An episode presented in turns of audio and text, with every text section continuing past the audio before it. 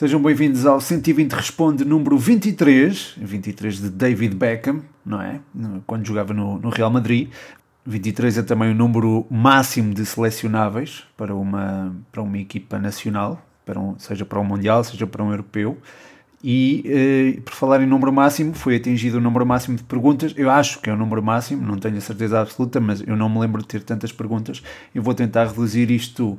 Uh, reduzir não, não quero reduzir, eu quero é tentar encurtar alguns raciocínios para termos um, podcast mais, mais curto, mais curto não, mais condizente com aquilo que têm vindo a ser os, os podcasts, os futebol, uh, os futebol 120, os 120 responde e os futebol 120 também andam ali no meia hora, 45 minutos. Mas bem, vamos a isso. Estou-vos a gravar eh, aqui acompanhado do meu habitual chazinho, desta vez é de cidreira. Estou a gravar-vos uma quarta-feira porque ontem houve a análise do derby e também não quis estar a publicar dois podcasts no mesmo dia. A verdade é que também não conseguia uh, publicar os dois porque só tive mesmo disponibilidade hoje. Estou a gravar aqui no meio de duas jornadas da Primeira Liga, não é? Tivemos jornada até uh, ontem, terça, e vamos ter jornada a partir de amanhã, quinta. Não é? Está, tem sido uma loucura. E se calhar começo exatamente pela loucura que tem sido a Primeira Liga no que toca a saídas e entradas de treinadores. Uh, começo com uma, com uma pergunta do Dani Janota. Ele pergunta-me: Achas que o regresso do Miguel Cardoso à Vila do Conde pode ser importante? Uh, Dani, um obrigado uh, pela pergunta, um abraço para ti. Eu, eu, escrevi um texto no Facebook e também mencionei no Twitter que o, o Miguel Cardoso poderia tirar o melhor partido do Pelé e do Chico Geraldes. Eu acho que isso pode ser fundamental para que, para que este Rio Ave possa, vir a, possa fazer vir à superfície todo o futebol que, que, pode produzir. É que a transição defensiva com o Pelé faz-se com muito mais qualidade quando ele está bem, e a transição ofensiva, quando em jogo apoiado, é fantástica quando tens o, o Chico Geraldes como maestro. Estes dois nomes tiveram os melhores anos da carreira com o Miguel Cardoso e acho que, não, acho que passa muito por eles o, o sucesso do do Rio Ave e o sucesso do, do Miguel Cardoso. A seguir, tem aqui uma pergunta sobre o Paulinho. Pergunta-me se Paulinho é o ponta de lança que o Sporting precisa. Pergunta do Pires. Um grande abraço para ti, Pires, e obrigado pela pergunta. É exatamente, eu acho que encaixa que nem uma luva o Paulinho. É, é um jogador muito diferenciado e permite um leque de opções muito variado no ataque. O trio de ataque pode jogar em linha, ou em 1-2, ou em 2-1. Em linha com os extremos projetados, em 1-2 com o Paulinho a vir buscar entre linhas e a permitir a interiorização desses extremos, o Pote e o Nuno Santos, normalmente, e em 2-1 com o Pote e o Nuno Santos no apoio ao Paulinho. Isto porque o Paulinho tanto joga bem na largura como entre linhas, como enquanto referência ofensiva. Portanto, é de facto um é como o Ruben Amorim disse, é um dos melhores novos do nosso país e, também do, pronto, do nosso campeonato. E eu acho que vai encaixar que nem uma luva neste 3-4-3 eh, de, de, um treinador que ainda por cima já o treinou, não é? E que saberá uh, como tirar melhor partido dele.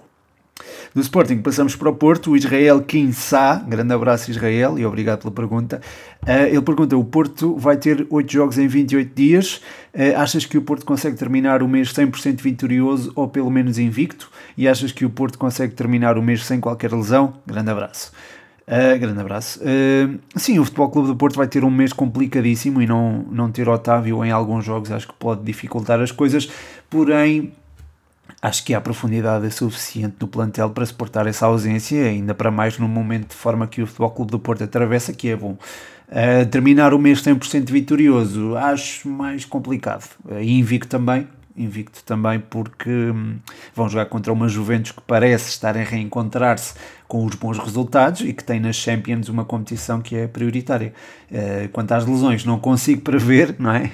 Mas se a equipa for bem gerida do ponto de vista físico, isso tenderá a acontecer menos, portanto, à partida, isso, o Porto tem profundidade para gerir bem isso se, se acontecer. Um, depois o Pires deixou aqui outra pergunta. Uh, o que achas do futebol brasileiro em si? Isto vai já, portanto, já vamos começar a falar do Abel, não é? Uh, sim, todos nós temos prestado mais atenção ao futebol brasileiro, não é? Porque desde que o Jesus lá chegou eh, e agora com a conquista do Abel temos, temos prestado mais atenção. e, e, bem, não é? o Brasil tem uma ligação muito especial ao jogo, há muita fantasia a nascer por lá e essa fantasia chamou muitos adeptos ao, ao futebol. O Ronaldo, o Ronaldinho, o Pelé, o Neymar eram jogadores ímpares, eram e, é, são, no caso do Neymar, ajudaram e, eu acho que ajudam ainda o futebol a tornar-se no fenómeno global que conhecemos hoje. E pronto, sendo lá, sendo no Brasil que nasceram Ronaldo, Ronaldinho, Pelé, Neymar e podia continuar, foi também no Brasileirão que eles uh, apareceram em primeira instância, uh, que é de facto um campeonato muito competitivo, imprevisível, com magia, com muita magia. Uh, só apenas é um campeonato tão desorganizado, não é? E, e eu acho que isso prejudica a forma como pode ou não competir com ligas europeias, porque tens campeonatos estaduais, tens Taça do Brasil, a duas mãos, a Taça do Brasil, há jogos do Brasileirão às vezes de 3 em 3 dias e isto mesmo sem pandemia, portanto, mesmo em, no, quando, antes do Covid, uh, via-se jogos de 3 em 3 dias. Eu, eu cheguei a fazer previews do Campeonato Brasileiro e é, era muito difícil, porque eu tinha um prazo de 48 horas para entregar, a, a, 48 horas antes do jogo, para entregar a preview e, e era, era muito complicado porque havia jogadores que se lesionavam à última hora, havia informações que só tinhas depois do último jogo acabar, havia casos em que essas 48 horas, nem se passavam 48 horas entre dois jogos, enfim, é, há muitas condicionantes a, a, que o Campeonato Brasileiro possa ser de facto competitivo. E, e lá está uma equipa recente-se e há jogadores que se ressentem e, e, o talento acaba por ser às vezes suprimido no meio disto tudo, mas gosto muito do futebol brasileiro, adoro, só tenho pena que pronto, lá está esta. Candila... Ai, calendarização ainda não tenha sido revista. Uh, de seguida temos aqui uma pergunta sobre o Abel, deixem-me só beber um bocadinho de chá. Uhum. Tá bom. Uh, o Canha uh, pede para um comentário sobre a vitória do Abel. Um grande abraço para ti, Canha, e obrigado pela pergunta. Foi mais um, um marco histórico, não é? E que atesta a qualidade dos nossos treinadores, os treinadores portugueses. Eh, o Abel chegou com a temporada a decorrer, foi impondo o seu jogo, o seu estilo de jogo com a competição, isto é, não teve propriamente uma pré-época para acomodar a equipa ao seu estilo de jogo e conseguiu, por exemplo, eliminar um River Plate que estava muito bem estruturado e que é bastante experiente na Libertadores. Uh, e foi capaz de, de, chegar à final da prova com, com o Santos e, e impor-se. Não é? O jogo da final pronto, não foi propriamente entusiasmante e acho que muita gente reconheceu isso. Não houve muitas oportunidades de golo, mas entre as que houve, uma entrou e entrou na, na baliza do Santos, felizmente para nós portugueses. Eu acho que este Palmeiras tem muito potencial, tem muitos jogadores jovens que podem vir a, a dar cartas, como o Patrick de Paula, o Gabriel Menino, um, entre outros, e acho que acho que este Palmeiras foi lá está, é, é, há muito mérito do Abel nesta conquista da Libertadores e se ganharem a, Copa do Brasil acho que enfim e, e, então se ganhar o Mundial de Clubes epá, o, o Abel merece uma estátua porque disse que o Palmeiras não tem Mundial, não é? Os adeptos do Flamengo, do, do Flamengo dizem que o Palmeiras não tem Mundial e muitos rivais do, do Porco, como é conhecido o Palmeiras, é, é Porco, têm essa, usam essa frase, vão deixar de a poder usar se o Abel conquistar o, um, o Abel, o Palmeiras, conquistar o, o Mundial de Clubes. Um, eu gostava e estou a torcer por ele, muito honestamente. Uh, de seguida, uh, grande João Mascote deixa aqui três perguntas. Um grande abraço para ti e muito obrigado pelas perguntas. Uh, a primeira tem a ver com o Estoril, que eliminou o Marítimo. o Mascote pede aqui um comentário a esta campanha. Bem, eu já tenho falado do Estoril aqui, não é? Que é, é das equipas que eu mais gosto de ver jogar na segunda liga, uh, porém não é, não é uma das que mais gosto de ver ganhar, não é?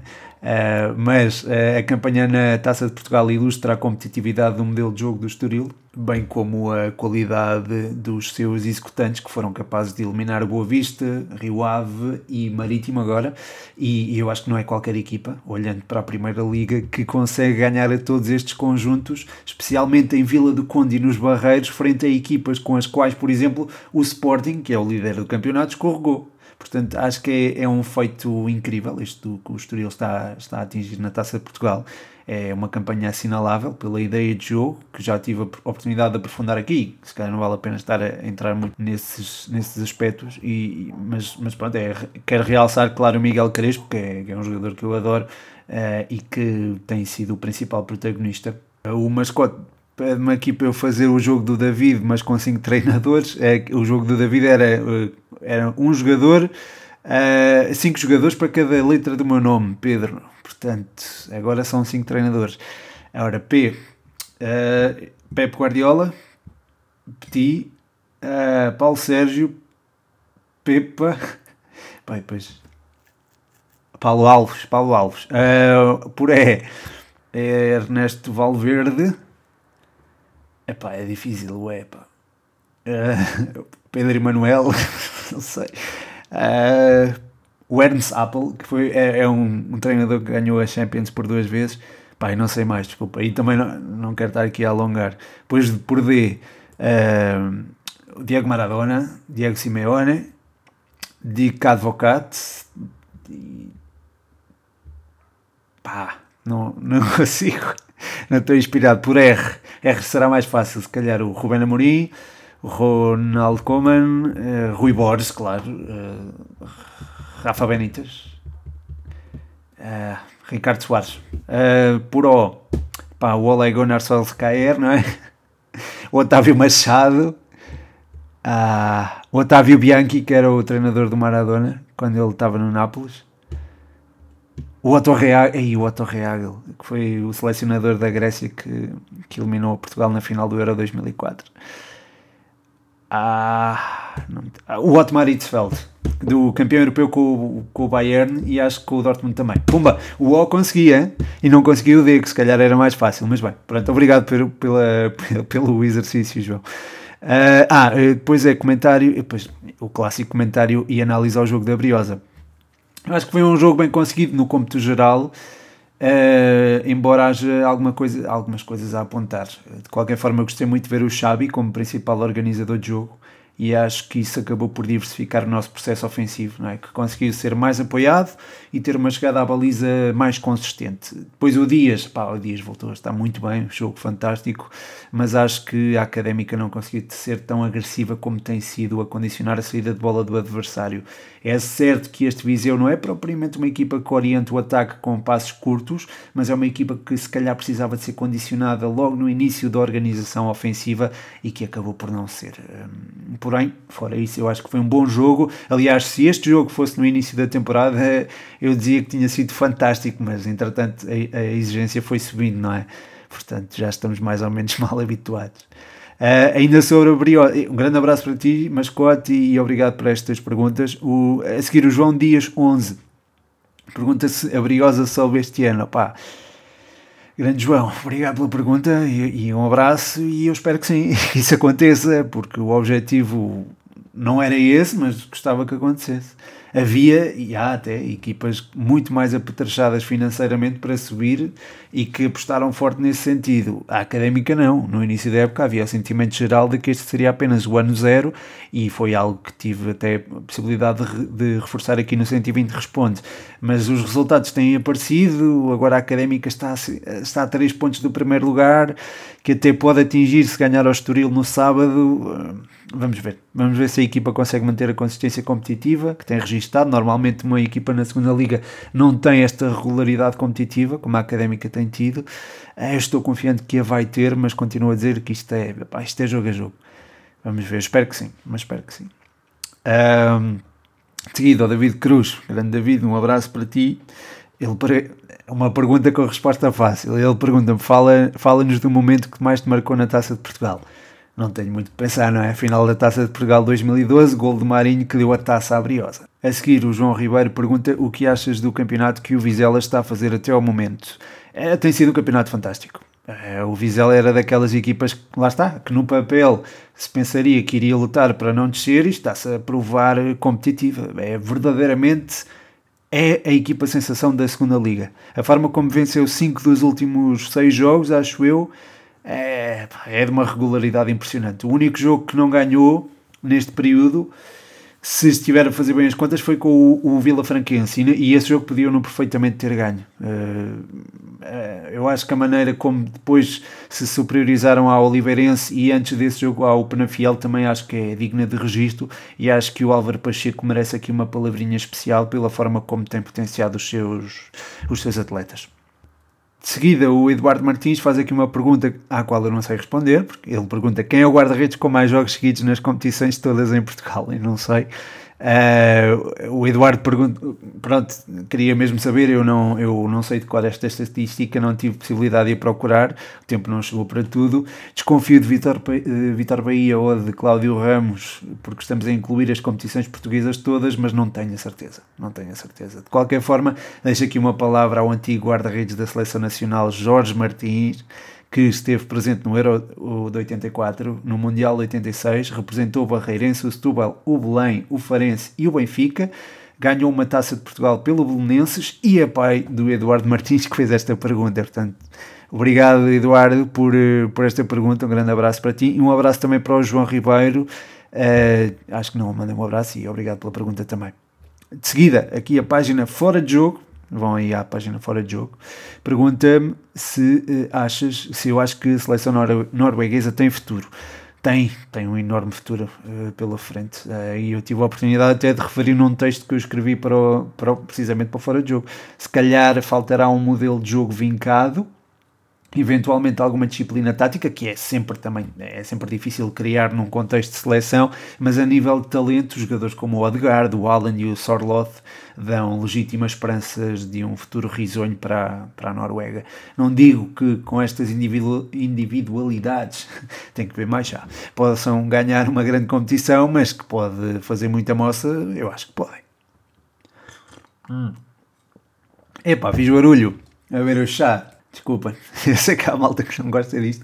Desculpem. Uh, bem, uh, a seguir, Natanael Pereira, grande Natanael, um abraço para ti e obrigado por esta pergunta. Ele, a pergunta é: com as dívidas do Barça, portanto, agora vamos falar de assuntos muito, muito, muito sérios. Com as dívidas do Barça e com os números astronómicos de salários de certos jogadores, como antevês o futuro deste gigante europeu? Uh, o Barcelona já, já teve crise no passado e conseguiu superá-las. Eh, lembro-me no início do século XXI e no final até da primeira década deste século, tive a oportunidade de dizer isto num podcast, agora não me lembro onde foi, não foi aqui, mas, mas disse-o. É, mas nessas, nesses períodos o, o, Barcelona era uma equipa bastante vulnerável e, e era lá está, era derrotada muito facilmente, não havia aquele respeito que, que existiu até há pouco tempo. Mas agora é diferente. Agora é diferente porque o Barça atingiu um estatuto que não tinha, eu acho. Porque antes das crises que atravessou, isto antes do século XXI, pronto, não era o gigante europeu que é hoje. Não tinha mais que uma Champions, apesar de ter tido um futebol fantástico com, com o Cruyff. Mas com o Guardiola tudo mudou, portanto, e com o Messi também. Estes dois mudaram completamente o Barcelona, ou, quer dizer, não mudaram completamente, mas elevaram o estatuto do Barça. Porque o Barça, pronto, e volto a referir, isto pode ser um bocado polémico, mas não era o clube que é agora, porque não tinha a mesma quantidade de títulos, não tinha não tinha propriamente a mesma cultura de vitórias, a fome de título, quer dizer, fome se calhar tinha, mas não tinha os títulos. e, e, pronto, com Guardiola e Messi as coisas mudaram. Ora, Guardiola saiu e deixou o trabalho feito, que foi por vezes muito, muito bem aproveitado. Saindo Messi e com figuras como Xavi, Iniesta e Puyol, por exemplo, retirados, este Barcelona pode vir a perder alguma identidade isto desportivamente falando. A nível financeiro, todos os clubes sofreram com a pandemia, uns mais do que os outros, e aqueles que tinham mais custos fixos serão aqueles que terão uh, um maior impacto, não é? O Barcelona é um caso claro disso mesmo, porque tem uh, uma gigante folha salarial. Uh, imagino que o Barça possa recuperar financeiramente daqui a uns anos, mas terá de abrir mão de alguns jogadores e voltar a estar intimamente ligado uh, à La Masia e não desperdiçar talentos como o de Ricky Puig, que já esteve na porta de saída. É? Portanto, acho que deve-se aproveitar mais a formação do, do Barça. Uh, de seguida, Accidentally Bruno, Bruno Vieira, grande abraço para ti. Uh, obrigado pela pergunta, que é que esperanças existem para o West Ham neste este ano? Uh, o West Ham é um projeto montado e pensado por David Moyes e é um projeto que tem condições para dar certo. Uh, e o dar certo na Premier League não significa um lugar na Champions ou na Liga Europa. Significa, no caso específico do West Ham, uma época tranquila e na qual, por exemplo, possa chegar longe na taça. Ainda está vivo na, na FA Cup. Para já tem-se dado bem. Muito fortes no jogo exterior, onde o Kufal e o Cresswell dão um apoio muito importante e também nas bolas paradas uh, são, são, também muito fortes, conforme demonstram os sete golos do Susek, um médio defensivo que tira muito partido destes lances de bola parada. E é um médio que não é só os lances de bola parada, é um jogador que também é muito importante nas coberturas e conta com o auxílio do Declan Rice nesse sentido. Este duplo pivô é importantíssimo, acho eu, para garantir a solidez à equipa e isso reflete-se nos poucos golos sofridos dos Hammers, que são a terceira melhor defesa da Premier League. Eu estive a ver antes de, antes de gravar. Uh, em cima disto, houve movimentações interessantes no mercado, não é? Que irão reforçar o, o setor ofensivo e que eu acho que tornarão o West Ham mais atrevido e capaz em zonas de finalização com a contratação do Ben Rama e do uh, Lingard. Portanto, vamos ver. Acho que há, há, aqui as perspectivas são boas. Até agora tem-se feito um bom trabalho. Houve um investimento no, no setor ofensivo, que era importante. Acho que o setor defensivo está muito bem. Portanto, as perspectivas são, são boas. Ainda na Premier League, o Rodrigo Canhoto do Spanenka, podem visitar o Spanenka no Instagram, ouvir também o podcast. Uh, o Rodrigo Canhoto pergunta-me se o Tuchel, Tuchel vai ter sucesso. Uh, eu acho que sim. Uh, ele já teve obstáculos difíceis de atravessar desde a segunda equipa do Augsburgo até o PSG e conseguiu sempre ultra, ultrapassá-los. No PSG estava obrigado a ganhar, mas não estava, se calhar, acho eu, acho que não era propriamente uma obrigação, era, era um objetivo, não era uma obrigação, acho que é diferente. Uh, levar a equipa à final das Champions e conseguiu, conseguiu mesmo fazê-lo. Uh, já tive a oportunidade de o dizer no podcast. O Tuchel, Tuchel precisava de um projeto onde tivesse a sua identidade vincada e este Chelsea está pronto para ser moldado por, por alguém. Ou seja, está em vista um bom casamento, mas tem de haver paciência. Dele, do, do Tuchel e do Tuchel do, e do seu patrão, que não costuma esperar muito por, por resultados. Ou seja, Uh, Tuchel, Tuchel tem de ir ganhando mesmo que não pratique o, o, o, futebol mais apoiado ou dentro daquela ideia de é futebol apoiado e uma pressão alta, uma pressão agressiva, uh, mesmo que, que, a equipa não esteja moldada nesse na forma como ele idealiza o, o seu estilo de jogo, eh, ele tem de ir ganhando acima de tudo, portanto, acho que. E, fazem deste, parte deste processo as eh, potencializações dos seus compatriotas, o Havertz e o Werner, que estou convencido ainda vão dar muitas alegrias aos Blues. Eu sei que, particularmente, o Werner tem sido muito criticado, mas eu acho que ele vai, vai dar certo na, na Premier League, vai, vai, vai ter sucesso, eu acredito nisso. Uh, o João Maria um abraço para ti, Rodrigo. Pá, um grande abraço e obrigado pela pergunta. Um abraço também aqui para o João Maria Blanco, também do Spanenka. Um grande abraço para ti, João. O João pergunta que equipa da Liga Norte tem estado melhor no mercado. Uh, muito diretamente o Famalicão. Uh, é certo que era uma equipa cheia de carências no plantel e que se calhar tem recursos financeiros que outras não têm, pelo que seria aquela que talvez tivesse o tal potencial para se reforçar melhor, mas eu acho que isso não tira o mérito da forma como se movimentou no, no mercado de inverno. Era preciso criatividade no meio campo, chegou Kraev, eram precisos extremos para colmatar a saída de Lameiras, vieram Ivo Rodrigues e Hildeberto, era preciso um ponta de lança, veio Guedes, e era preciso alguém para o lado esquerdo da defesa, veio Ruben Vinagre, se bem que eu continuo a não entender porque é que o Calvin Verdonk não se afirmou.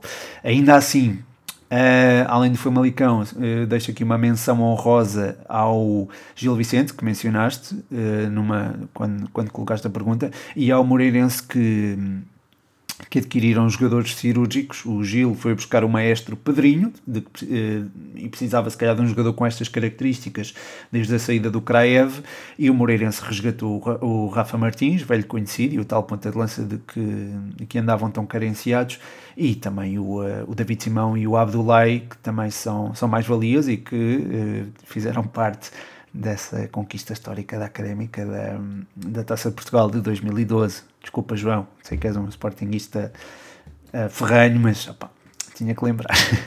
tinha que lembrar essa vitória. Uh, um grande abraço para ti e obrigado. Uh, de seguida, a página Bravos Açorianos. já que já é centenário, o que achas do projeto Santa Clara e do seu desenvolvimento? Ora, muito brevemente, acho, acho que é um dos projetos mais bem sustentados do futebol nacional. Desde há algum tempo que o clube não se vinha a organizar de forma a poder ter este arcabouço não é, competitivo e financeiro e tem-no conseguido fazer. Sempre que ouvimos falar da Santa Clara, fora daquilo que se passa fora de campo, ouvimos falar bem. Isso não tem a ver só com a forma, com a forma como o clube comunica e fica aqui um grande abraço ao Emanuel Melo mas também pela competência que existe lá, lá dentro, dentro do clube, dentro da estrutura e que também está relacionado e que também favorece uh, o, uh, o êxito desportivo se bem que o êxito desportivo também favorece a estrutura, isto é uma simbiose perfeita que o, na qual é difícil entrar, mas na qual o Santa Clara conseguiu entrar e estão muito estão, estão de parabéns por isso. Muito obrigado pela pergunta e um grande abraço. Uh, a seguir, Schalke 04, Leandro 17 pergunta aqui pelo Schalke 04, um grande abraço para ti Leandro e obrigado pela pergunta. Uh, achas que o Schalke vai conseguir evitar a despromoção? Bem, é, são 9 pontos, não é? Para a zona de, de para a zona segura, uh, mas, uh, mas o Schalke reforçou-se nesse sentido, com o Kolasinac e o Mustafi, ainda que tenha perdido o Kabak para o Liverpool, que era um, era um jogador importante no eixo da defesa. Houve ali aquela vitória frente ao Offenheim por 4-0, parecia indiciar que a equipa estaria, lá está, estaria bem, estaria com condições para, para ser competitiva, mas depois perdeu três jogos e empatou um. É esse empate, é certo que foi recentemente ali frente ao Bremen, foi um, ah, foi um empate consentido ali perto do, perto do final. Uh, e pronto, se calhar deve ter deixado um gosto amargo, mas não deixa de ser um empate. Uh, deixa de ser um empate. Sim, não deixa de ser um, um bom resultado porque foi em Bremen também. Um, de qualquer forma, os nove pontos que têm para a zona segura da tabela podem ser difíceis de recuperar, mas é possível, uh, porque há equipas como o, o Colónia, o Arminia, Bielefeld, uh, o Mainz e o Augsburg que, que eu acho que não têm propriamente uma, um conjunto superior ao do Schalke. Uh, pelo que eu acho que pode-se vir a conquistar terreno. Mas esta crise vem, vem do vem do ano passado e, é, e quando uma crise se, se vem, vem do, ano, do ano para o outro é porque existirá alguma coisa que se calhar é, é mais estrutural e não nos chega tão não é, não é tão óbvia e se calhar não, não vemos dentro de campo. Vemos pelos resultados, mas uh, não sei, não sei se passa alguma coisa, é possível que sim. Obrigado pela pergunta, Leandro, e um abraço. Ui, já estamos quase na meia hora, 27 minutos. Hum. Mais um golinho de chá. Uh, o Rui, Mordido Mobile, grande Rui, obrigado pela pergunta e um abraço para ti. Uh, a pergunta é: gostava de ouvir debater sobre a Superliga Europeia todo o dinheiro e poder que pode estar envolvido. Superliga Europeia, sanções, FIFA, Mundial de Clubes. Uh, não achas que a FIFA UEFA não poderia ajudar, a FIFA barra UEFA não poderia ajudar a equilibrar todo o futebol europeu? Uh, claramente, Rui, uh, a UEFA e a FIFA são quem manda no futebol. E o futebol vive não só de clubes grandes, como também de clubes pequenos. Sem os pequenos, aliás, não, existi, não existiriam os grandes. Pelo que esses pequenos devem ser apoiados uh, por são quem está na base da pirâmide do dinheiro que entra na UEFA e na FIFA e são esses órgãos que devem apoiar que, que devem apoiar, apoiar, os clubes pequenos, mesmo que isso implique um corte nas recompensas das competições europeias e mesmo que isso possa criar condições para que haja um sururu sobre uma eventual Superliga Europeia que realisticamente não me parece viável Uh, precisamente pelo facto dos clubes grandes dependerem dos clubes pequenos. Eu entendo quem defende a Superliga Europeia, na medida em que se pode fazer uma, uma competição rentável nos moldes da NFL ou da NBA, mas a Europa não é os Estados Unidos. A Europa não tem a cultura do showbiz que existe nos Estados Unidos e que desencadeia mais receitas ao nível do merchandising. Portanto, é diferente, são contextos completamente diferentes e o futebol tem muito mais anos do que tem o futebol, uh, futebol americano. Portanto, é, é, acho que é diferente. Quanto às sanções, se elas estão contempladas nos estatutos da FIFA e da UEFA, têm de ser aplicadas obrigatoriamente e sem exceções. Eh, quanto ao Mundial de Clubes mais alargado, era giro de se ver, era uma coisa gira de se ver e acho que devia ir para a frente, ainda que aí tem, temos que equacionar como é que funcionaria em termos de calendarização, porque se vais ter uma competição de clubes que exige seis ou sete jogos uh, num curto espaço de tempo, tens de a saber encaixar no, no calendário. Se calhar não pode acontecer todos os anos, mas, é, mas acho que era uma ótima ideia. Pelo menos acho que era, acho que era divertido, pelo menos. Uh, mas uma, uma pergunta interessante e obrigado. Uh, o Costa Alexandre, um abraço para ti e obrigado pela pergunta, que é, achas que a Atalanta consegue ainda lutar pelo título, visto que perdeu um grande jogador, o Papo Gomes? Uh, mesmo, mesmo com o Papo Gomes, eu acho que seria difícil a Atalanta lutar pela Série A. Porém, eu tenho a secreta esperança de que o consiga fazer, porque admiro o, modelo de jogo do Gasperini e acho que é das coisas mais encantadoras que, que, que o futebol nos deu desde nos últimos dois, três anos. Uh, ainda assim, a distância de 10 pontos para o topo da tabela pode ser difícil de colmatar, até porque há equipas que têm jogadores habituados a estar em posições de liderança, não é? Uh, como o Milan, como a Juve, como o Inter enfim, um, isso pode fazer toda a diferença. A Atalanta não tem esses jogadores, não tem essa cultura de vitória e por mais invisível que isto possa parecer num jogo jogado, é algo que está sempre a pairar nos momentos de maior pressão. Portanto, a Atalanta pode ceder. Eu gostava que não, não é? Pelas, pelas razões que eu disse, mas, mas é muito improvável que consiga lutar pelo Scudetti. Uh, a seguir, o meu primo deixou aqui uma pergunta. Rafael Mourinho Uh, tens alguma parceria com a Sport TV? Uh, eh, primaço, meu primaço. Uh, o meu primo é dos melhores cozinheiros que, que, que, que, conheço. E é das pessoas de quem eu mais gosto e é das pessoas mais próximas e não sabia da parceria com a Sport TV.